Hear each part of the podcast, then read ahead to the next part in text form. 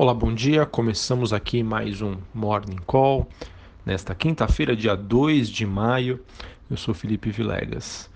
Bom, olhando para o desempenho das principais bolsas internacionais, as bolsas na Europa que ficaram fechadas aí no feriado é, operam com um leve dia de baixa e ajustando-se a sinalização do Fed. Pois é, o Fed ontem que manteve a taxa de juros né, sem alterações, porém o mercado aguardava com ansiosidade uma possível declaração é, de que existiria uma possibilidade da queda da taxa de juros americana este ano, que foi completamente aí descartada.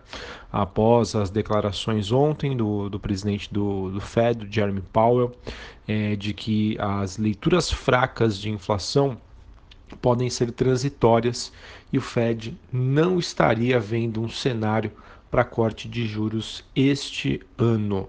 Então, isso acabou repercutindo nos principais é, mercados internacionais que estavam em aberto, principalmente aqueles de mercados emergentes.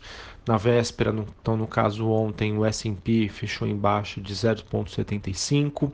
O principal ETF brasileiro, o EWZ, recuou quase 2% e o índice dólar subiu 0,1. Enfim, agora hoje pela manhã a gente tem tanto o S&P e o Dow Jones Futuro é, com leves altas, né, um movimento de ajuste após um, uma queda de ontem, e as bolsas na Europa que estavam fechadas operam no negativo. Sobre as commodities, a gente tem o petróleo com mais um dia de baixa, o WTI negociado em Nova York buscando ali o patamar dos 62 dólares o barril, uma queda um pouco superior a 1%. Esse movimento acontece em meio a uma maior alta dos estoques. Essa alta é, ela acabou sendo maior do que o previsto. Então, com uma maior oferta de produtos, é, com a demanda constante, os preços tendem a baixar cobre e níquel, metais industriais subindo em Londres e o minério de ferro sendo negociado em Singapura, perto do seu maior nível em cinco anos. Apesar dessa movimentação positiva é, do minério de ferro, de alguns metais, a, a gente tem os principais pares da, da Vale, BHP e Rio Tinto, caindo forte em Londres. 1,5 para BHP e 1,3 para Rio Tinto, movimentações de baixas expressivas. Bom, para a gente finalizar aqui a parte internacional, apesar do noticiário relativamente negativo para países emergentes, de acordo com a CNBC, tanto Estados Unidos quanto China poderão anunciar um acordo comercial até o próximo dia 10 de maio, ou seja, sexta-feira da semana que vem. Isso, quem sabe, deu uma animada nos investidores. Bom, sobre a agenda do dia, agenda macroeconômica, aqui no Brasil, 8 horas da manhã, dados de inflação, IPC, calculado pela FGV. A gente também tem o PMI de manufatura, um índice de atividade industrial, às 10 horas, e às 15h15, 15, balança comercial. Já nos Estados Unidos, 9h30 da manhã, pedidos de seguro-desemprego, esse dado que serve como uma proxy, né, um indicador antecedente do payroll amanhã, payroll que é o principal dado macroeconômico, é, o mercado utiliza bastante aí para identificar a tendência da economia americana. Ele costuma mexer bastante com o dólar e com a bolsa local. Enfim, esse fica para amanhã e hoje a gente tem pedido de seguro-desemprego às 9h30, 11 horas pedidos de bens duráveis e pedidos às fábricas.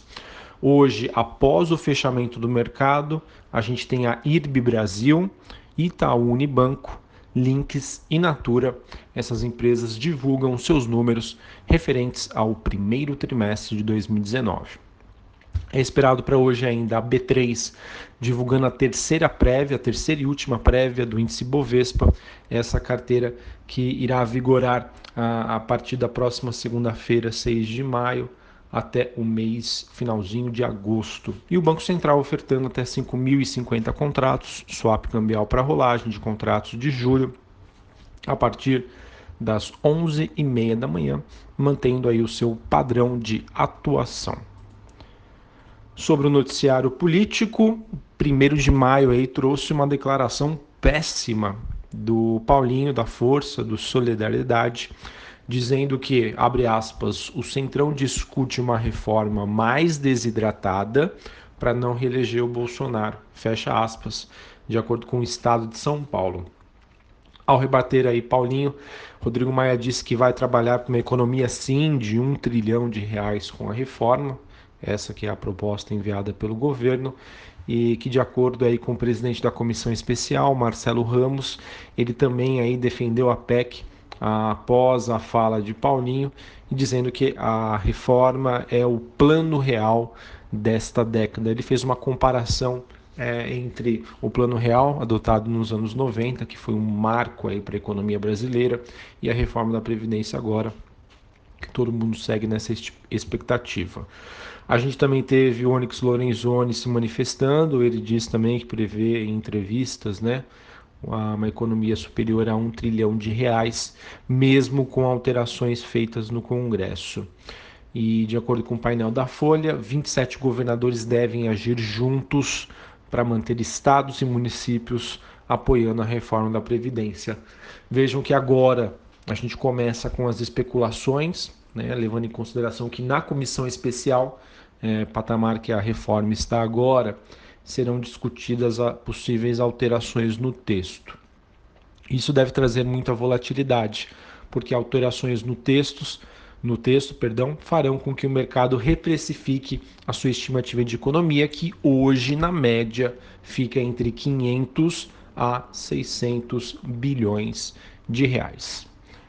Bom, para a gente finalizar aqui os destaques corporativos, a gente tem a Azul, é, no caso aí, acusando é, seus rivais de protecionismos. Ela acabou anunciando sua saída da ABAR.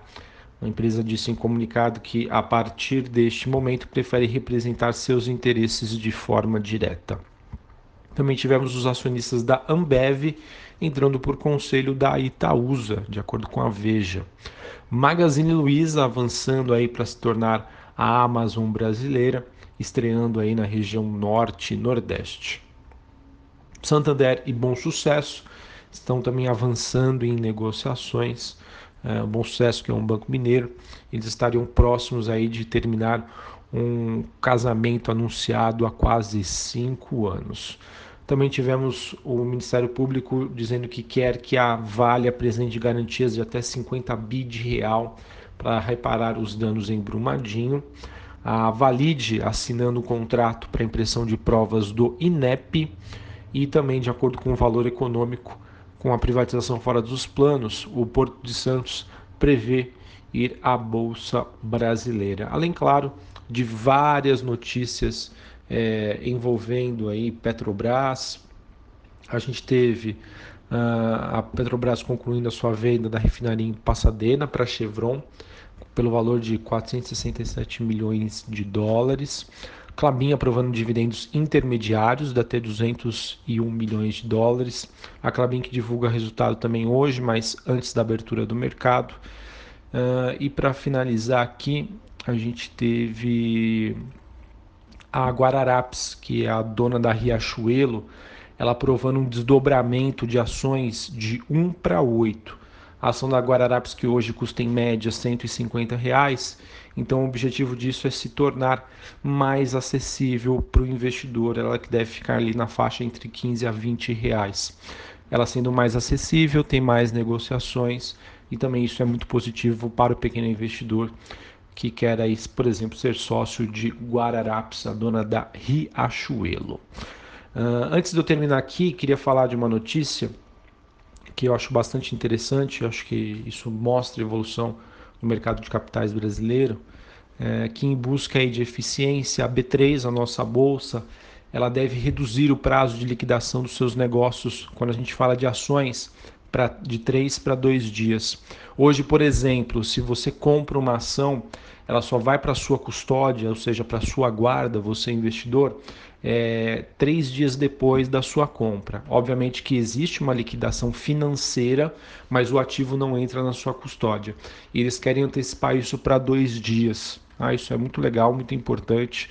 Óbvio que a gente ainda está muito atrás quando a gente olha para mercados já desenvolvidos, como por exemplo no mercado americano, obviamente que ele é uma referência, mas já temos aí um primeiro passo. O objetivo com isso né, é redução do risco de contraparte para o investidor individual, uh, também tornar aí mais eficiente o processo pós-trading, é, inclusive reduzindo custos, diminuição do risco operacional e aumentar a disponibilidade de capital. Então, um passo bem bacana aí é, que a bolsa está tomando. A gente espera que isso seja apenas o início, né, para quem sabe a gente diminuir ainda mais uh, esse processo. Bom, então é isso. O mês de maio, aquele mês tão temido pelo investidor, né, não é à toa que tem aquela frase sell in May and go away. É, isso porque se a gente pegar nos últimos nove anos, né, a gente teve um movimento de queda para a Bolsa Brasileira, que caiu em média mais de 6%. A última alta da Bolsa Brasileira em maio foi em 2009.